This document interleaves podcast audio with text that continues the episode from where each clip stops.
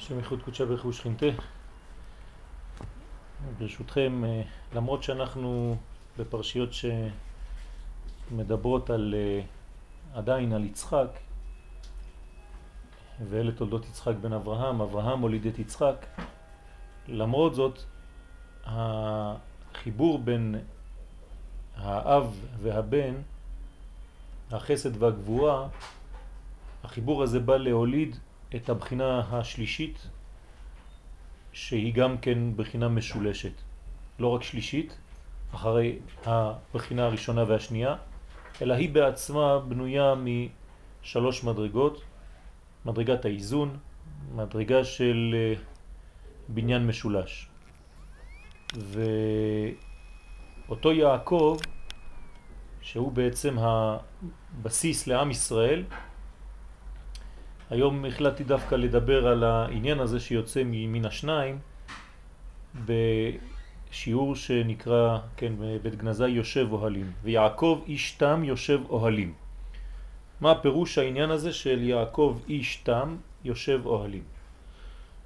חז"ל דרשו יושב באהולי שם ועבר, כן, יושב אוהלים בריבוי, מה הוא עושה בישיבה הזאת?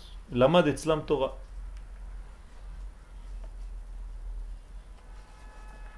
יש לבאר טעמו של דבר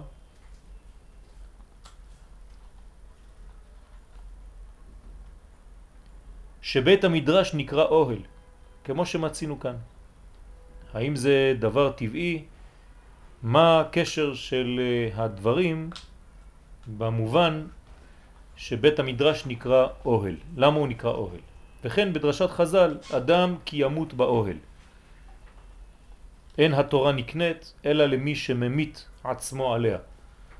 הרבה עניינים שאנחנו רואים דווקא בלימוד התורה שקשורים לאוהל הדבר הזה. מה פירוש הדבר אוהל? ראינו כבר שאותו אוהל מופיע כבר אצל אברהם ואותו אוהל מופיע בכמה מדרגות אצל שרה אימנו כן, האוהל, בה"א הידיעה. וכאן יש לנו עניין של אוהלים. עוד שאלה, וכן מה טובו אוהליך יעקב? כן, כי אוהלים ניתאיו בברכות בלעם, שנדרש על אהולי תורה. גם כאן העניין של אוהל קשור איכשהו לעניין של תורה. והנה אוהל לשון ארעי ולא דירת קבע. כן, אוהלים זה לא דבר שהוא אה, סולידי, חזק, מבוסס. אז יש שאלה פשוטה, למה נקראו בתי מדרש בשם אוהל? האם התורה לא צריכה להיות אה, עקבית, נצחית, יותר חזקה, יותר מבוססת? מה הקשר בין תורה לבין אוהל? ונראה בהקדם מה שדרשו חז"ל, מסכת שבת, דף קי"ח. על הפסוק ואכלתיך נחלת יעקב אביך. כלומר, התזונה שהקדוש ברוך הוא מייעד לעם ישראל היא דווקא מכוחו של נחלת יעקב אבינו. למה? כי אברהם ויצחק, שלא מצינו בהם ששמרו את השבת, ירשו ארץ ישראל נחלה עם מצרים. אבל יעקב ששמר את השבת ירש את השבת, כן, ואת ארץ ישראל נחלה בלי מצרים. ולכן מי שמענג את השבת זוכה לנחלת יעקב אביך נחלה בלי מצרים. איפה ראינו את הדברים האלה? מה פירוש הדברים? ויש להסביר מהו נחלה בלי מצרים ומה זה שייך לעניין שמירת שבת. ובעיקר הדברים הרי מצינו שאברהם אבינו עליו השלום קיים כל התורה כולה, אפילו עירוב ותבשילים. אז השאלה פשוטה, ואם כן, למה מתייחס עניין שמירת שבת רק ליעקב? מה, אברהם לא שמר שבת? ומשמע, משום שנאמר אצלו, ויחן את פני העיר, יש בזה משמעות מיוחדת של שמירת שבת וצריך באור. כלומר, ככה דרשו חכמים בגמרא על הפסוק ויחן את פני העיר, שדווקא כאן אנחנו לומדים שיעקב אבינו שמר שבת וזה מפורש אצלו. אצל אברהם ויצחק כמובן שהם שמרו שבת, אבל נאמר באופן כללי שזאת לא הייתה המצווה שלהם, המצווה. יעקב קשור יותר לעניין השבת, עד כדי כך שיש דרש מיוחד על העניין הזה שקשור דווקא ליעקב. אכן, הביאור, והנה בעל התניא בסידורו, מבאר הפסוק ירננו שמו במחול. איך הוא מסביר את זה? מה זה ירננו שמו במחול? מביא את מה שמבואר בעץ חיים, נהרי הקדוש, שמקום עמידת הקליפה הוא בין היושר לבין אור המקיף. כלומר, בין היושר לבין העיגולי, אפשר לומר בין הפנימי לבין המקיף, שם נמצאת הקליפה. בשביל מה היא נמצאת באותו מקום? כדי למנוע שהאור המקיף יתחבר לאור הפנימי. אנחנו למדנו בשיעורים קודמים, בסייעתא דשמיא, שאם האור המקיף אכן מתחבר לאור הפנימי, נוגע באור הפנימי, מה קורה? הכלי מזדכך לחלוטין. לכן הקליפה עומדת בין זה לזה, בין המקיף לבין הפנימי. כאן הוא קורא בין היושר למקיף. אבל תכף ניכנס לעניין. פניהם ליושר, כלומר הפנים של הקליפה ליושר, אם אפשר לומר פנים, ואחוריהם למקיף. מה קורה כאן? איך, כן? אז אנחנו אומרים בעצם שיש לנו פה יושר, בוא נגיד, כן, בצורה שזה האור הפנימי, וזה האור המקיף, והקליפה עומדת בצורה כזאת שהגב שלה למקיף והפנים שלה זה הקלי לכיוון הפנימי והיא עושה חציצה להפריד, להבדיל בין שתי המדרגות. מה הוא רוצה לומר לנו בדבר הזה? אז השאלות שלנו ששאלנו, לכאורה כבר אנחנו מתחילים להתרחק, וכהרגלו בקודש, כן, אחרי סיבוב גדול אנחנו נחזור לענות על השאלות. הוא מסביר הטעם, משום שביושר יש מקום לקליפה. איך יש מקום לקליפה ביושר? כמו שיש ציפורני ידיים ורגליים, ומשום שכל שזה ביושר, האור הולך ומתמעט עד שיש להם מקום אחיזה. כלומר, מה התכונה של היושר? ישר. כלומר, יש התחלה ויש כיוון. ככל שמתרחקים ביושר מהשורש, אז האור מתמעט. ברגע שהאור מתמעט, יש אחיזה יותר גדולה לקליפה. זה התכונה של היושר. שככל שהוא מתרחק מן האור, מן מקורו, אז יש לו עביות יותר, גסות יותר, ואז יש אפשרות יניקה לקליפה באיזשהו מצב שכבר האור, כן, התרחק ממש ממקורו. אבל במקיף, כלומר בעיגולים, שהוא אור שאינו מתמעט, כי הוא תמיד נשאר באופן של שוויון, כמו צורת העיגול. אין להם אחיזה שם. מעניין מאוד. היינו חושבים שדווקא ביושר אין אחיזה, ובעיגולים, שזה נפש, יש יותר אחיזה. מסביר לנו אריזל והבעל התניא לוקח את זה, זיכרונם לברכה, שזה דווקא העניין הזה שבאור שאינו מתמעט, שהוא העיגולים, אין שם אחיזה. וזו הכוונה, פניהם אל היושר. זאת אומרת שהפנים של הקלי דווקא בשביל היושר בצד היושר. כי שם יש להם שורש. מה שאין כן במקיף. והנה, בכל עת עמידתם שם,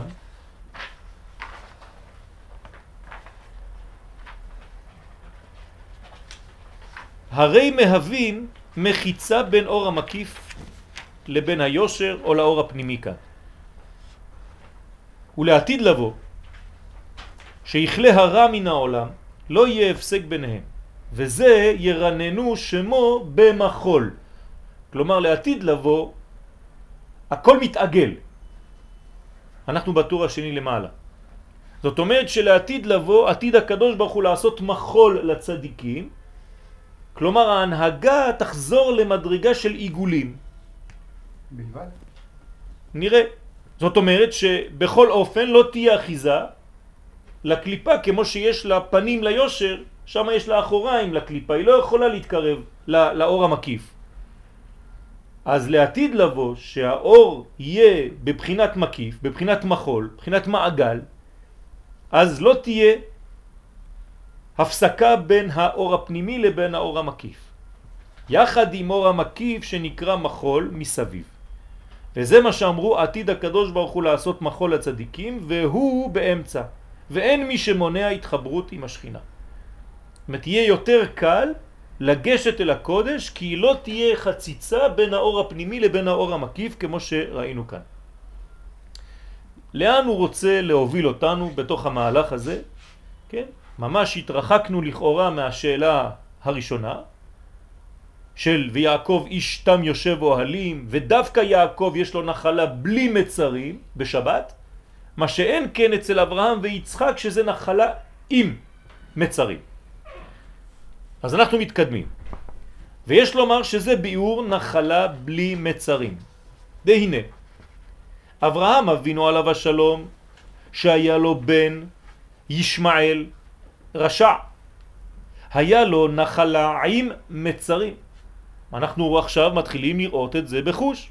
כלומר מה שהביא בעל התניא זצ"ל על העניין הזה שהוא מסביר ומביא את עץ חיים של הארי הקדוש בעניין הזה דווקא אצל יעקב אבינו אנחנו רואים את זה בחוש. אצל אברהם יוצאת קליפה. כלומר יש אחיזה עדיין בתוך אברהם. לא כל אברהם אנחנו לוקחים. לא כל יצחק אנחנו לוקחים. כמו הדרשה מפורסמת כי ביצחק יקרא לחזרה ודורשים חזק, חז"ל ביצחק ולא כל יצחק. אז אנחנו רואים שקליפה יצאה מאברהם, ישמעאל, רשע. היה לו נחלה עם מצרים. אז אנחנו רואים שהנחלה של אברהם אבינו היא לא נחלה בלי מצרים, אלא יש לה איזה מיצר, יש כאן משהו שחוסם, יש כאן משהו שהוא קליפתי עד,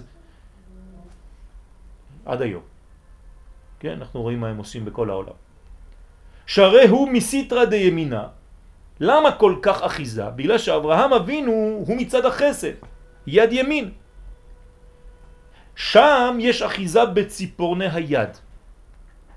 קליפת ישמעאל.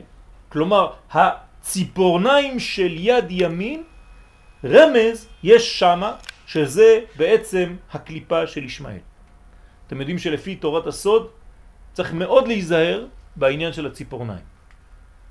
מאוד להיזהר, לא להשאיר ציפורניים ארוכות, כן? יש בזה הרבה הרבה אחיזה לקליפות, ולכן יש כאן עניין שזה בעצם יד ימין כנגד ישמעאל, שזה חסד, שזה מותרות מהחסד, משהו יוצא משם שצריך להיזהר בו.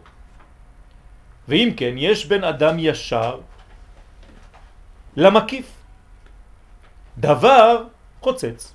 כלומר, בין הישר או הפנימי לבין המקיף יש חציצה, וכאן אנחנו רואים את זה בדמותם של הציפורניים. ואין האור מקיף יכול להאיר בשלמות ביושר, זאת אומרת החציצה הזאת מונעת את זיכוך הכלי לגמרי. ולכן זה נקרא נחלה עם מצרים, משהו מפריע. אותו דבר בצד שמאל, וכן אצל יצחק, יד שמאל, שיש בה גם כן ציפורניים, ויש אחיזה לקליפה מצד עשיו. אז השמאלי יותר דומה לעשיו בגלל שעשיו הוא עניין של שמאל וגבורות. ישמעאל יש לו נטייה גם כן לחסד, אבל חסד של קליפה. אז אנחנו רואים פה שיש בקיצוניות הימנית והשמאלית בעייתיות. כי כשכל מדרגה היא לבדה, במחשבה שלה, היא עדיין יכולה ומסוגלת להוציא דבר שהוא קליפה. כל עוד ואין איזון, כמו שראינו כבר בכמה שיעורים, שרק הקו האמצעי שהוא יעקב, מה שאנחנו הולכים לראות כאן, שם יש את האיזון, שם אין קליפה, לפחות אחיזה פחות גדולה ובכלל לא. בצד ימין, בצד שמאל, זה כמו כאין, כן, בחד סמכה, יש עדיין קליפה בגלל שהקיצוניות היא רחוקה מצד אחד. כל דבר שהוא קיצוני הוא רחוק מן האמצע. דבר שהוא רחוק מן האמצע, אז השכינה שורה בו פחות. כמה שאתה יותר קרוב לאמצע של הדבר, אז בעצם אתה קרוב יותר להוויה, כי קודשא בריך הוא כשהוא מתגלה בעולם שלנו, בעולם של מימדים של מקום וזמן, הוא תמיד מתגלה באמצע. והסברנו כבר, למשל בזמן שבת הוא אמצע השבוע. ארץ ישראל היא אמצע היקום. לכן הגילוי הוא תמיד באמצע. היושר הוא לא בבחינת אמצע, ואז זה קשה כאילו עם העניין של היניקה דווקא מהיושר שיותר קל לו. אה, נראה, תכף נגיע לזה, בעזרת השם. אז יש לנו כאן קיצוניות ואחיזה ימין ושמאל. והוא עומד בין היושר למקיף, אותו דבר, ולכן זו נחלה גם כן עם מצרים, גם אצל יצחק. וכאן אנחנו מגיעים לשלב השלישי, המשולש. אבל יעקב איש תם, תם מלשון שלם גם כן, ופשוט, כלומר, כלומר שיש בו התפשטות, בחינת תפארת, תפארת זה תורה, כן, התורה יוצאת מבינה, כן, שנקראת סיני ברמז, משה קיבל תורה מסיני, בינה, אז לכן אם היא ירדה מסיני היא בעצמה תפארת, כן, ואחרי זה היא עוברת למלכות. תורה שבכתב, תפארת, תורה שבעל פה מלכות. לכן יעקב מייצג את התפארת, שהיא בעצם התורה. אם כן, מי נותן את התורה, יעקב או משה רבנו? אז אותו דבר. כתוב בזוהר הקדוש שיעקב ומשה זה בדיוק אותה בחינה, רק שאחד בחוץ ואחד בפנים. ממש תפארת, שניהם. ולכן יעקב, שזה תפארת, שזה תורה, הוא יושב ולומד תורה. לכן הוא נקרא איש תם יושב אוהלים. לכן הוא בקו אמצעי, ששם אין אחיזה של ציפורניים בידיים וברגליים. כלומר, בקו האמצעי אין ציפורן, ברגע שאין ציפורניים אין הפרדה בין המדרגות של המקיף והפנימי, היושר והעיגולים. ולכן האור המקיף, שיש בו שני אורות כידוע, כלומר עכשיו אנחנו מתייחסים רק למקיף. מה יש למקיף? ממה הוא בנוי?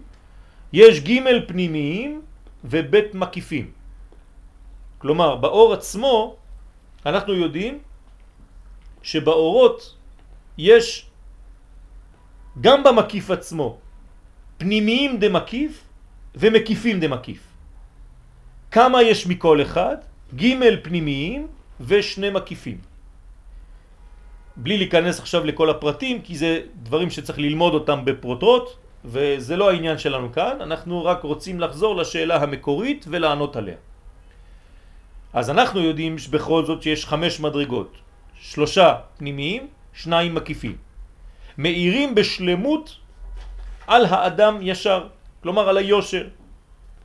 ויש לו, כן, איפה אור המקיף בשלמות. כלומר כשלאדם יש שלוש ועוד שניים שבעצם בונים אותו, מאירים בו ומקיפים אותו, אז יש בו אורות בשלמות, אור מקיף בשלמות.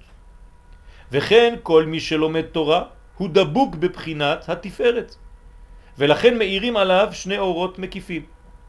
אז התורה באה וגם כן מקיפה את האדם, כי הדיבור שלנו גורם לאורות מקיפים. יש לנו סוד גדול בדיבור, למשל כשאברהם אבינו בא לספוד לשרה ולבכותה, כן, מסבירים חז"ל בשביל מה ההספד, בשביל מה מדברים, כן, לא עלינו ולא עליכם, בזמן שהמת מוטל ארצה, כי הדיבור גורם לשמירה על הגופה, שהנשמה עכשיו מתחילה לצאת ממנה, אז היא מתחילה, מתחילה להיות כמו כלי ריק, שחז ושלום לא ייכנסו כוחות זרים, אז בונים מערכת עיגולית מסביב. ממה זה נבנה? מהדיבור. הדיבור זה אור מקיף. אז ברגע שאומרים דבר תורה, שאומרים הספד, כן, עד 120, זה מקיף את כל הגופה ושומר עליה לבל ייכנסו כוחות זרים שם. ולכן מי שלומד תורה הוא בעצם מוקף באורות מקיפים כי כל הזמן הוא בונה לעצמו מערכת של שמירה כזאת רוחנית. ולכן נקרא יושב אוהל או יושב אוהלים. דהיינו שיושב בצל המקיף, שדוגמתו כאוהל.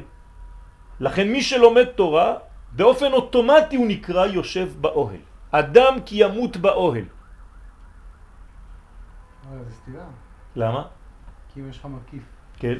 זה הפך המוות. נכון, אבל שמה זה אין אדם, כן, לומד תורה, אלא אם כן ממית עצמו על התורה. אז הוא נקרא מת לכל הדבר שהוא חוץ מזה. אה, הוא. חי רק בשביל זה. הוא מתבטא לכל השאר. הוא בהיסח הדעת מכל השאר, רק שם הוא חי, בשביל כל השאר הוא מת. כן, אתם מכירים את אותה אישה שהייתה אומרת על בעלה כשהיו מתקשרים אליו הביתה, כן, אפשר לדבר עם הרב, מת. מסכנים האנשים כולם היו מתרוצצים, מתקשרים ועוד יותר טלפונים, כן? מת זה תם. כן, אז כן, זה, זה מת, אז מה זה מת? אמרו לה, למה את אומרת שהרב מת? מת כי הוא אמר לי שכשהוא לומד תורה, זה בחינת אדם כי ימות באוהל. אז הוא אמר לי, תגידי להם שאני מת. אני מת עליה, על התורה. וזה מה שאמרו חז"ל על הפסוק, אדם כי ימות באוהל. אין התורה נקנית, זה קניין. עכשיו תשימו לב, מתי אתה קונה תורה? אלא במי שממית עצמו עליה. איך אתה יכול להמית את עצמך על התורה? מה זה ממית עצמו עליה? מבחינת ביטול, כמו שאמר אלון, כלומר, יש מין הכנעה, גישה עם הרבה צניעות ללימוד התורה, רק באופן כזה אתה מסוגל לקבל. אתה הופך להיות כלי. כי אם אתה מופיע כאדם שחושב שהוא יודע, הוא כבר בא עם משהו, אז הכלי שלך לא בנוי כראוי. אלא כשאתה בא עם הכנעה ואתה ממית עצמך, אני עכשיו בא ללמוד, אז אני עושה את עצמי כלי שלא יודע כלום. אני מקבל, באתי לקבל. וכן מה טוב הוא אוהליך יעקב בברכה של בלעם שאין בהם אלא טוב. מה טוב הוא אוהליך משום שאין קליפה חוצצת. כל זה בגלל האורות המקיפים, כמה שהאור המקיף יותר חזק, פחות קליפה, פחות חציצה בין שתי המדרגות, יותר מתקרבים לגמר התיקון. דרך אגב, האור המקיף, אם אנחנו מדברים עכשיו על תורה, לאיזה תורה הוא מתייחס יותר? יפה, לתורת הקבלה.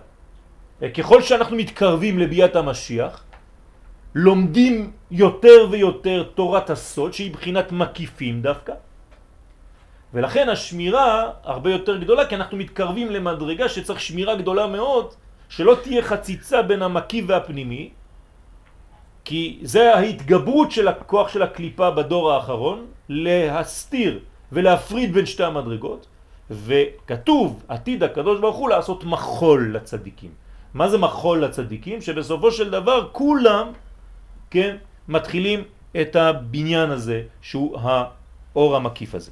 סליחה, אז אה, זה הולך נגד ה- מה שמקובל שהאור מקיף זה התורה. לא, זה לא דרך המקובל, זה להפך.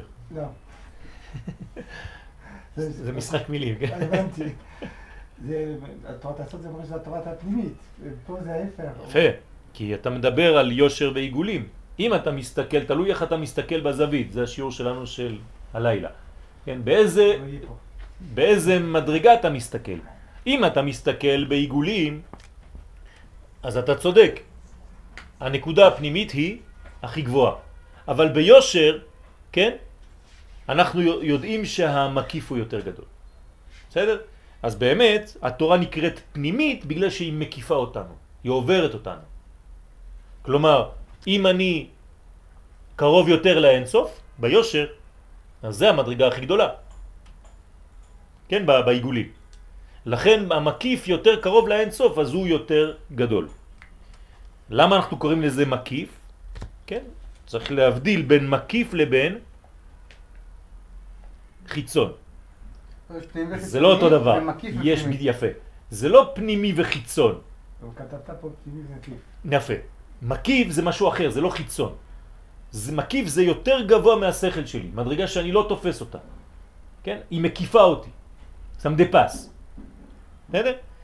וזו הבחינה, כן. כאן יש, שבשאל אותך היום בבוקר, לגבי ענני הכבוד. אמרתי לך, זה גם סוג של מקיפים. נכון. אבל זה מקיפים שהם אה, לכאורה נמוכים, כי אתה... כן, שם זה ניתן, שם זה ניתן בצורה של חינם. חינם. פה אנחנו מגיעים למקיפים אחרי שש אלף שנה של יושר, לא לשכוח. עתיד הקדוש ברוך הוא לעשות מחול, למה? כי בנינו. כלומר, בעצם מה קורה ליושר בסופו של, דר, של דרך של יושר? מה הוא עושה? הוא מתעגל. זה הסוד של היושר. שכשיורדים למדרגה הכי תחתונה של היושר, חוזרים להיות עיגול. דוגמה מוחשית לדבר, אתם זוכרים בגמרא? אלעזר בן דורדיה. שהוא ירד ביושר של המידות שלו, הוא קלקל כל כך הרבה ביושר, שכבר איבד את הישרות, את היושר, בסופו של דבר הוא חזר להיות בעיגולים, ושם הוא זכה לחזור בתשובה. לכן כתוב שהרכין ראשו בין ברכיו כמו עיגול, גאה בבחייה, ויצתה בת כל מן השמיים ואמרה לו רבי אלעזר בן דורדיה, לא אלעזר בן דורדיה. מה קרה שם? אז כך מהסוד מסבירים לנו שבסופו של יושר אי אפשר לרדת יותר, אתה מגיע לבחינה של נפש. קלקלת את כל המידות האפשריות, אתה מגיע לבחינה של נפש ומשם אתה חוזר בעצם למצב של עיגול. למדרגה כזאת הוא, יצ... הוא, הוא נכנס. כלומר, עם ישראל אין לו פספוס, בסופו של דבר ירוד ליפול, ליפול, ליפול, ליפול, בסוף מתעגל. כלומר, הגאולה חייבת לבוא. אם זה בפרט, אם זה בכלל. יכול לקחת כמה גלגולים, שמה זה בגלגול הזה, ממש. תרתי משמע. חכה לי בסיבוב. כן, חכה לו בסיבוב, נכון, נכון. כדי שהוא מחכה לך בסיבוב. אפשר להבין למה בדור שכולו חייב, דור שכולו זכאי, בדיוק, בדיוק. אם כולו חייב אז זה כבר... נכון, נכון. אז באופן אוטומטי יש מנגנון שהקדוש ברוך הוא ברא, שבסוף היושר חוזרים לעיגולים. כן, איפה שהוא מתחיל בעיגולים. כי שם זה הבסיס. יפה מאוד. עכשיו, הבסיס הזה, אנחנו חושבים שהוא הכי נמוך. כאן לכאורה הוא הכי גבוה. בסדר? הוא לא יכול להתקלקל, זאת העובדה. וזו הבחינה של שבת, גם כן, שהיא נקראת נחלה בלי מצרים. שהרי מקום עמידת הקליפה אינו שייך אלא כשהעולמות עומדים למטה. כלומר, בחיצוניות העולמות. אבל בשבת, שעולים למעלה, כל העולמות חוזרים ונכללים בתוך עולם האצילות. גם חיצוניות העולמות, הכל הופך להיות פנימי. ממילא אין להם מקום.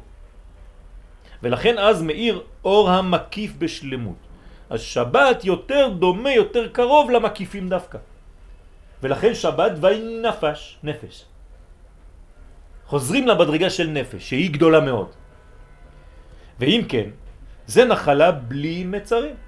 מה זה בלי מצרים? בלי יציאה למי שיכול לבלבל, למי שיכול להפריד, להסתיר. כי אתה בעולם האצילות. ונקרא משום כך נחלת יעקב אביך, דווקא יעקב.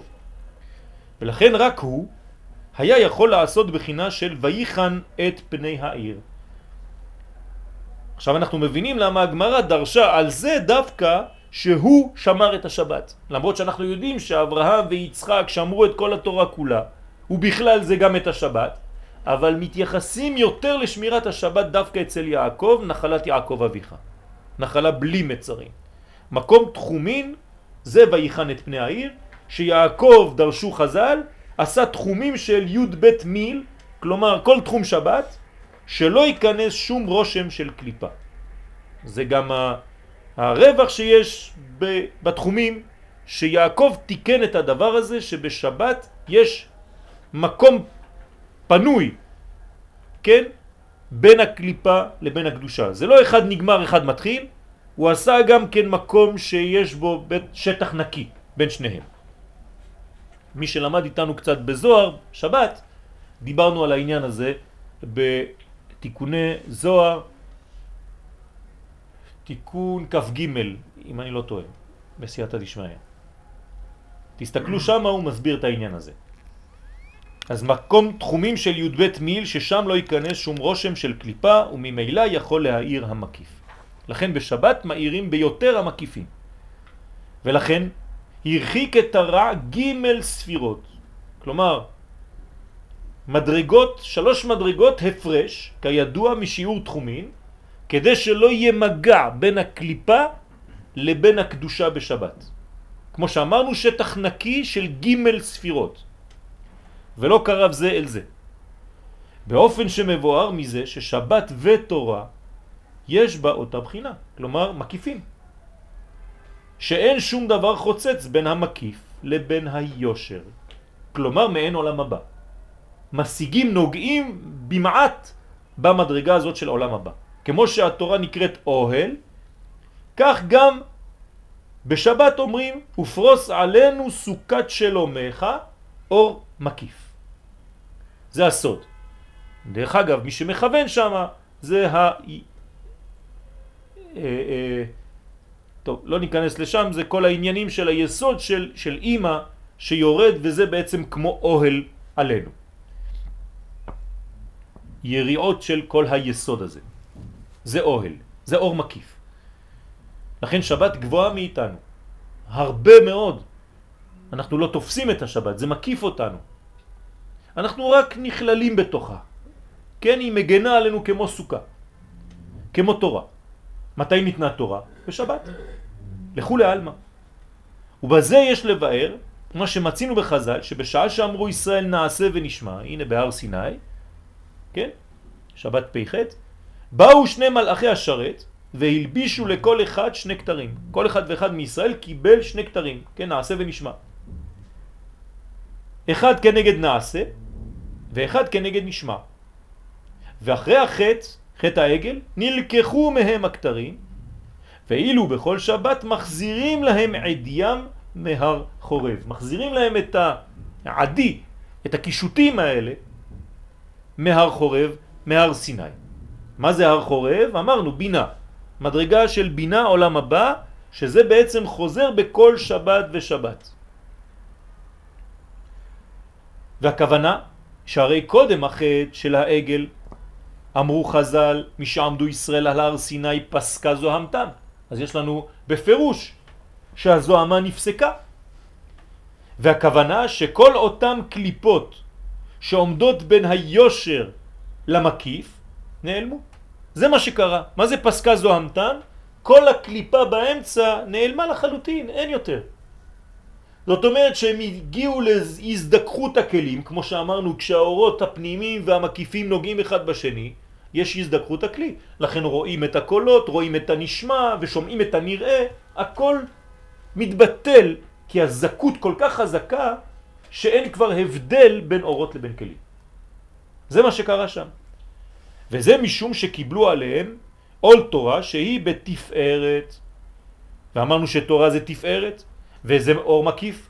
באור המקיף אנחנו כבר נוגעים בלעתיד לבוא. והיא נקראת נחלת יעקב שאין בה מצרים.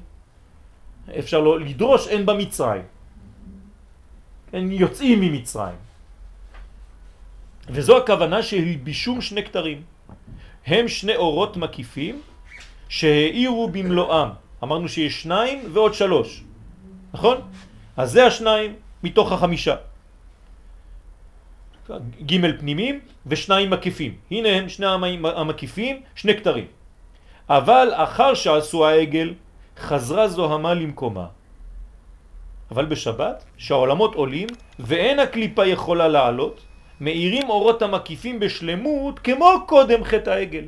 כלומר בשבת, כל שבת אנחנו חוזרים למדרגה של מתן תורה בהר סיני. לכן אנחנו קוראים תורה בשבת. כלומר מקבלים את התורה מחדש בהר סיני כמו שהייתה שם בקולות וברקים ורעמים ככה אמור להיות. וכן מי שיגע בתורה יש לו אותה בחינה של נחלת יעקב שמסתלקים הקליפות ממנו. כל הקליפות מסתלקות. וממילא מאיר לו אור מאותם שני כתרים. התורה מחזקת את אור המקיף כמו שאמרנו מקודם וזה שומר על האדם ונותן לו שני כתרים שהוא מקבל בחידוש. ולכן מצינו שלימוד התורה נקרא כתר תורה. כתר תורה בגלל אותם כתרים, שני אורות מקיפים שהאדם מקבל כשהוא לומד תורה. אפשר לראות את זה על האדם, דרך אגב, כשהוא לומד הרבה, וגם כן בשבת. במה ברך הקדוש ברוך הוא את השבת, שואלים חז"ל? במה הוא ברך את השבת?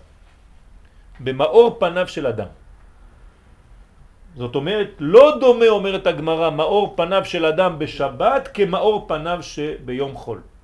מה קורה? אורות המקיפים נותנים לאדם מאור מיוחד, שזה בעצם מקיף אותו שומר מכל אחיזה, קליפה, חדירה של כוחות חיצוניים. ותינח כהונה נקראת קטר, אני מבין, משום שהם לעילה בקדושתם, הכהנים, מדרגה גבוהה מאוד. כהן זה בקודש. וכן מלכות שלובש קטר. אבל מה העניין קטר לתורה? אתה בתפארת, אתה באמצע התהליך, איך זה יכול להיות כתרים? מה, מה קורה שם? אמנם למבואר, רק זה שלומד תורה, יש לו שלמות אורות המקיפים שהם בחינת הקטר. כלומר, זה תלוי בלימוד התורה. כמה שאתה לומד תורה, כמה שאתה מוקף באותם אורות. פרקטית, כן? אנחנו צריכים לתרגם את זה לחיים שלנו. מה זה אומר? שאדם שלומד תורה הוא פחות חשוף לכל מיני נטיות. למרות שזה מתקיף אותו, כי כל הגדול מחברו יצרו גדול ממנו, אבל יש לו שמירה יתרה. כדי לחצוץ ולהגיע עד לאדם עצמו צריך לעבור את כל המקיפים האלה וידוע שהקליפה פוחדת מהמקיפים. אז תמיד הקדוש ברוך הוא שומר עליו איכשהו שלא ייפול ממש לחטא. וכן בשבת, כן, יש לו יושבי ראש, שומרי ראש. וכן בשבת, כל ישראל יש להם בחינת קטר, והכל מודים בשבת ניתנה תורה. שיש בה גם כן אותה בחינה של קטר, לא יכול להיות תורה ביום אחר. אנחנו לא מקבלים תורה ביום אחר, חייב שיקבלו תורה ביום השבת, כי זה הכי מתאים לתורה, זה האור המקיף. נמצא כי כוח התורה לזכך את האדם מחומרו, עד שהוא בבחינת שבת, שימו לב, נדבר על זיכוך החומר בגלל שהאורות נוגעים, המקיף בפנימי, כן, אז מתבטל הכלי כביכול הגס, הכל הופך להיות זך, רואה מסוף העולם ועד סוף העולם, כלומר מן המקיף לפנימי, הכלי כבר לא חוצץ, הוא לא מהווה חציצה, רבי מאיר, כותנות אור, באלף, ולכן אמרו חז"ל תלמיד חכם נקרא שבת. למה הוא נקרא שבת? בגלל שאצלו זאת הפעולה התמידית, כל יום הוא מזכך יותר את הכלי. כלומר, מה שקורה זה בעצם שתלמיד חכם, האור המקיף מנסה לחדור פנימה, והאור הפנימי מנסה לצאת החוצה, ושניהם מנסים לפגוש אחד את השני. והצדיק נמצא באמצע, ולאט לאט לאט לאט הוא מזדכך עד שהם נוגעים אחד בשני, הצדיק הזה מתבטל לחלוטין לאור, הוא הופך להיות צינור לאור. וכן אמרו תלמידי רבי שמעון בר יוחאי, עליו השלום, כן, אליו, אנט שבת, ככה היו קוראים לו. הנה השבת בא, כבוד הרב, כבוד השבת. להורות כי על ידי אור התורה נעשה אותה בחינה של שבת. כן, רבי שמעון בר יוחאי זה שבת. שאין מפסיק בין המקיף ליושר. כלומר, הוא כבר חי במציאות של העתיד לבוא. רבי שמעון בר יוחאי זה כבר לעתיד לבוא. זה בחינת מלך המשיח כבר, זה, זה התורה של המשיח. כשנדע על מה הוא מדבר. מי שלא מתעסק קצת בספרים האלה, הוא, הוא לא ידע את השפה של המשיח. המשיח מדבר שפה מיוחדת, צריך ללמוד אותה, להתרגל אליה. מרומז כל זה בפסוק ירננו שמו במחול. עכשיו הוא הביא את זה בעל התניא, כן, בסידור, זצ"ל, ירננו שמו במחול דווקא. דף, למה במחול? דווקא בעיגולים. בתוף וכינור יזמרו לו. ריקודי עם. ריקודי עם, אה? הורה, כן? נהורה. כמבואר כי ירננו שמו במחול. תמיד זה מזכיר לי את הדבר מבהיל, כן, שהיה אומר הרב צבי יהודה זצ"ל בתחילת אה, קום המדינה, בשנים הראשונות. היה יוצא, היה המון אנשים, כולם היו יוצאים שם, רוקדים ברחובות. הייתה שמחה מאוד מיוחדת. והוא היה יוצא ככה, חוזר קצת עצבני כזה. אז הוא אומר לתלמידים שלו, ראיתי חילול, חילול השם גדול מאוד ברחוב, מכל הריקודים האלה. אז תלמידים אומרים לו, מה קרה? רקדו בנים ובנות ביחד? הוא אומר, לא, לא, לא ראיתי רבנים. מפחיד, כן? צריך להבין. מה, יש מדרגות, יש זמנים שבהם הדברים שהם חמורים, כן? הלכתיים, חמורים, הם, הם, הם קצת זזים הצידה בגלל הגילוי הגדול שמגיע. צריך להיות חכם לדעת מתי, כן? כמו שאחד שמחלל שבת כדי לשמור כל השבתות. זאת חוכמה, זה לא פשוט. כמבואר כי ירננו שמו במחול, הוא באורות המקיפים. ואימת זה בתוף וכינור גמטריה ביום השבת, עם הכולל. כלומר, הטוב והכינור זה יום השבת, עם הכולל. זאת אומרת שהבחינה הזאת של המוזיקה, שמקיפה גם היא את האדם וחודרת אליו, זה בחינת שבת של מקיפים. שאז הוא בחינת אורות מקיפים, וזה גם הביאור במאמר חז"ל שצדיקים יושבים ועטרותיהם בראשיהם, כלומר מסביב, ונהנים מזיו השכינה. לומר שאין שום דבר מפסיק בין המקיף ליושר, וזהו ועטרותיהם המקיפים, כן, עטרה, מאירים בראשיהם. מי זאת העטרה הזאת? האישה, המלכות. זאת אומרת שהמלכות, האישה שהיא יותר קרובה לעיגולים, עכשיו אנחנו מבינים למה היא קרובה יותר לקודש, באופן טבעי. בינה יתרה ניתנה לנשים, בינה אמרנו שזה המקיף, יתרה יש לה יותר ממה שצריך, ממה שאתה קיבלת. ולכן היא יושבת, כן, בזכות נשים צדקניות תמיד, בגלל שמגלות את הבחינה המקיפה הזאת. דרך אגב, מה לומדות יותר נשים מגברים? חסידות וסוד. מעניין, זה הכל הפוך. גבר אוהב יותר דינים והלכות, וזה מתאים לו יותר. ואישה יותר ככה במקיפים, אם אתה נכנס יותר מדי לדינים היא נרדמת. אבל תן לה כל מיני חסידות והכל, פש, דווקא קרובה למקיפים. מעניין. כן, מה אמרת? אה, אמרת מה לומדת, אמרתי גם בישול. כן, גם בישול, כן. זה הכל, כל, ה, כל הסירים הם עגולים.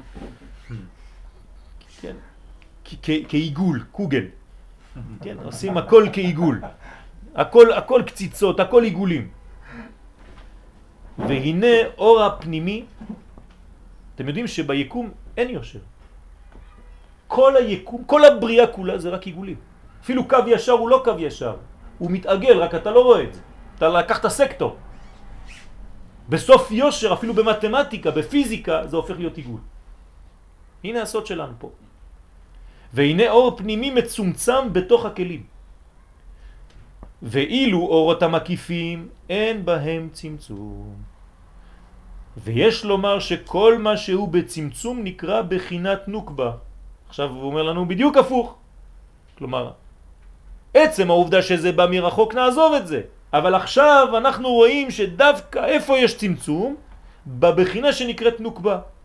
מה שאינו בצמצום הוא בחינת הזכר. אבל אם זה סוף הצמצום אז זה הופך להיות שוב מקיף. נכון. ואף שבדברי אריזל משמע שהמקיף הוא בחינת נוקבה, כן? הנה מה שאמרתי לכם עכשיו לפני, אז לכאורה יש סתירה. אריזל אומר שהמקיף זה נוקבה. עכשיו אתה אומר לי שהפנימי, הצמצום זה נוקבה, אז איך זה עובד? זה מצד המקבלים. כלומר, תלוי איך אתה מסתכל תמיד על המציאות. מהי זווית הראייה שלך? אם זה מצד המקבלים, אז המקיף הוא בחינת נוקבה. זה מצד המקבלים. אבל מצד הנותן, מצד המשפיע, זה להפך. אבל מצד האור עצמו, הרי מה שהוא מחוץ לכלי ואין בו צמצום, נקרא זכר. ומה שהוא בתוך הכלי והאותיות הוא בחינת נוקבה. זאת אומרת, בספר תורה, בלוח הזה, הזכר זה הלבן. והציור כאן, כל הציורים, כן, האותיות, זה נוקבות.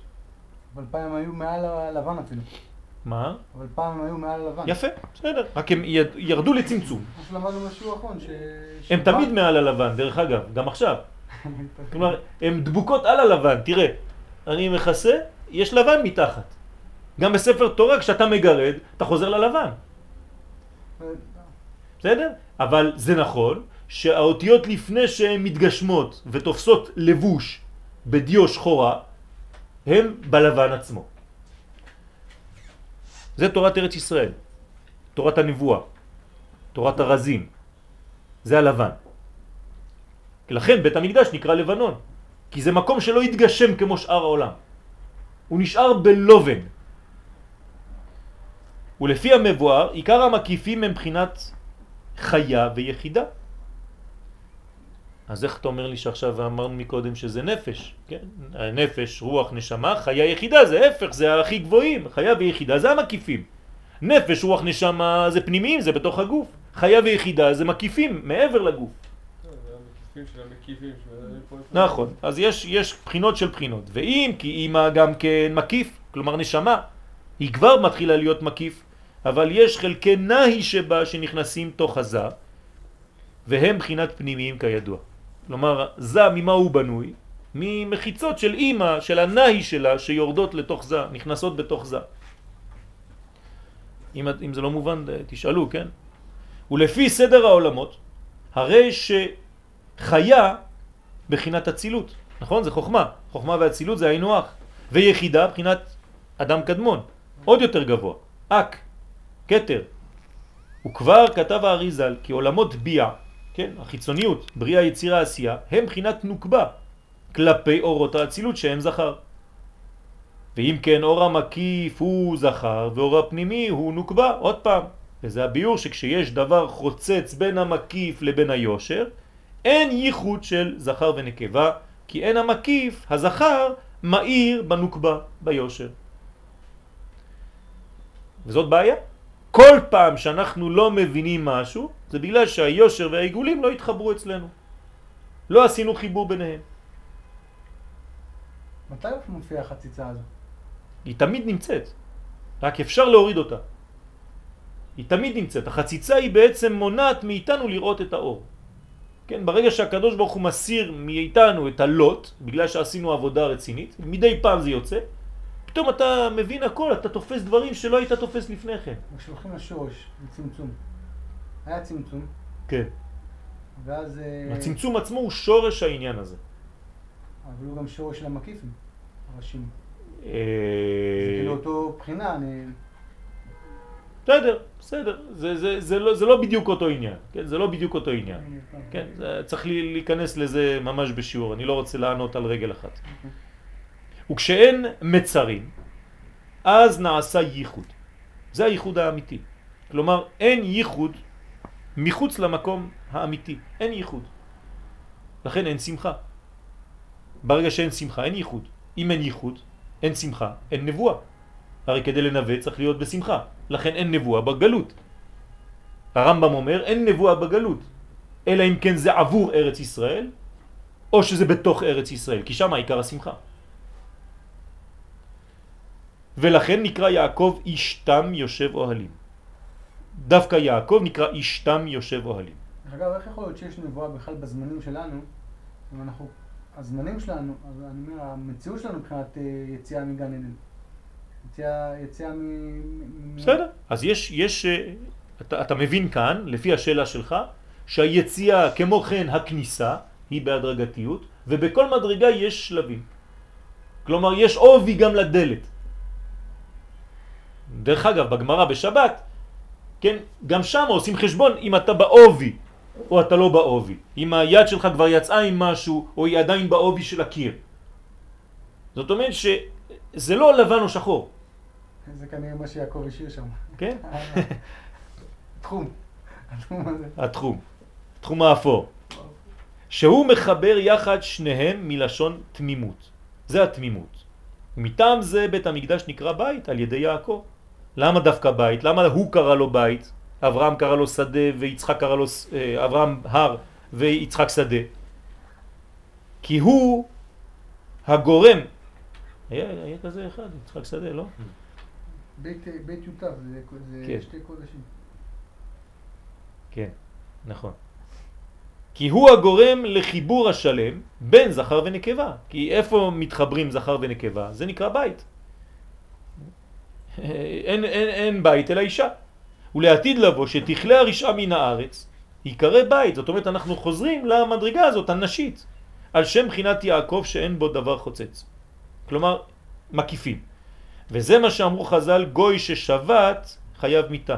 למה? משל למלך ומטרונה שיושבים, מי שמטיל כסותו ביניהם חייב מיתה. והוא כי הגוי ששבת נכנס בין היושר למקיף ומפריע לאיחוד. מה אתה נכנס לתוך השבת, לתוך התחום שזה לא שלך? אתה כמו באמצע הזה, המפריע. זה נקרא מלך ומטרונה. הזכר והנקבה. אסור לשים חציצות ביניהם. כלומר, אל תמנע חיבור של קודשא ברכו בכנסת ישראל. עכשיו, אל תזרקו את הקליפה הזאת כאילו זה איזה מישהו שאני לא מכיר. זה כל אחד מאיתנו יכול ליפול למדרגה הזאת, חז ושלום. להיות אחד שאו לא תופס מקום ואז הוא מחבר ביניהם, או חז ושלום נמצא באמצע שם, מפריע. לקודשא בריחו להתחבר, להתחבר עם השכינה. בגלל זה אומרים שמישהו מתגייר שהוא לא צריך לתת לו לחלל שבת לפני הגיור. לא, כן, חייב לחלל שבת כן, לפני, תמיד. כן, כן. כן, נכון, נכון. וכשהוא מתגייר הוא בעצם אומרים לו צא. כי מה זה להיות גר? לא להיות. אז מה זה להתגייר? לצאת מהעולם. גרים. כלומר להיות יהודי. מה זה להיות יהודי? להיות גר. להיות זר. אבל גם כן תושב. מעניין. כן, גר ותושב אנוכי עמכם. תנו לי אחוזה, כי אני לא מפה. זה לא מאומות העולם. נכון. אני- אני- הוא הוא לא מאומות העולם, אמרנו היום בבוקר, כן, אומות העולם ישראל. אז תנו לי אחוזה, תן לי אחיזה בקרקע. כל ישראל יש להם חלק איפה? לעולם הבא. אנחנו צריכים גם לעבוד על חלק כאן, למצוא מקום בלי להפריע. אתם לא רואים, כל הזמן דוחקים אותנו ממקום למקום. כל היסטוריה של כל עם, כשאתה לומד על היסטוריה של איזה עם, זה על הארץ שלו. אתה לומד על היסטוריה של עם ישראל, זה בכל מקום בעולם. כן? והדרך העבודה, יש לומר, כי אור המקיף הוא בחינת הרצון והתשוקה, שיש לאדם לעלות כל בחינת הרצון והתשוקה שיש לכל אדם לעלות כל פעם יותר. זה נקרא העניין הזה של המקיף. כל הזמן יותר. בשלב זה אני גם אה, מנצל את ההזדמנות כדי להתפלל שהקדוש ברוך הוא יציל את כל הישראלים וכל היהודים שנמצאים שם בכל הבלגן הזה בהודו, בעזרת השם שישתחררו, שיוציאו אותם ויחזרו בעזרת השם אה, ל- ל- ל- לחופש, ובעזרת השם יעלו לארץ ישראל כולם. ולהתקרב יותר לקדוש ברוך הוא. זה נקרא לעלות. ובעת שיש הפסק בין המקיף ליושר, יש פגם בכלות הנפש להתקרב אליו. אתה לא מבין, אתה, אתה פשוט סגור. כן? למרות שהיום סגור ופתוח, כן? הכל, אה, זה המונחים של היום, כן? הוא קצת סגור, ראיתי אותה, היא קצת סגורה, כן? הכל במונחים של פלדלת. אתה לא יודע אם סגור, פתוח, אתה לא יודע אם... כן? אבל זה, זה המילים, כן? אלו המילים של היום. אבל כשיש אור מקיף, אז מתעוררת התשוקה אליו יתברך. ולכן בשבת נקראו כנסת ישראל קלה, מלשון קלתה נפשי. לך דודי לקראת קלה, שעל ידי הסתלקות המפריעים, יש להם תשוקה להידבק בו.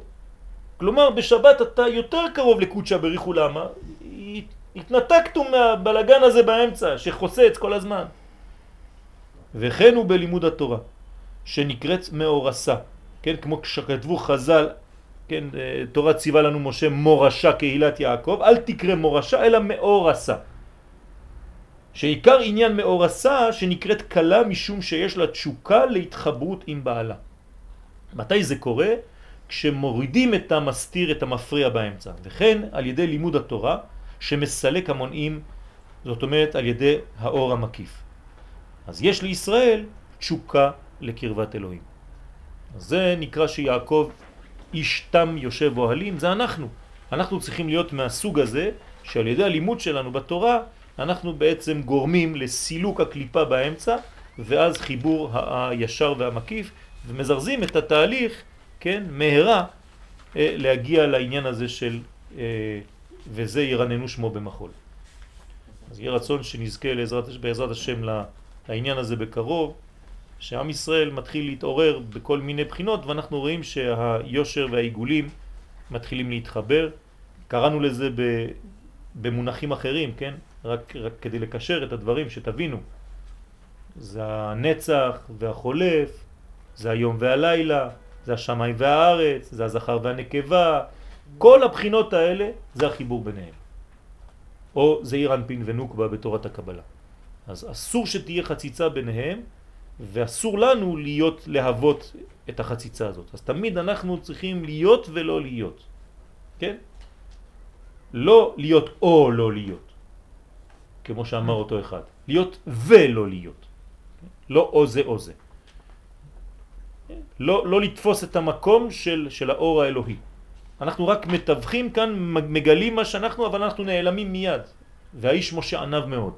לכן האור עובר דרכו. יהי רצון שנזכה גם לזה אנחנו. אמן. תודה רבה.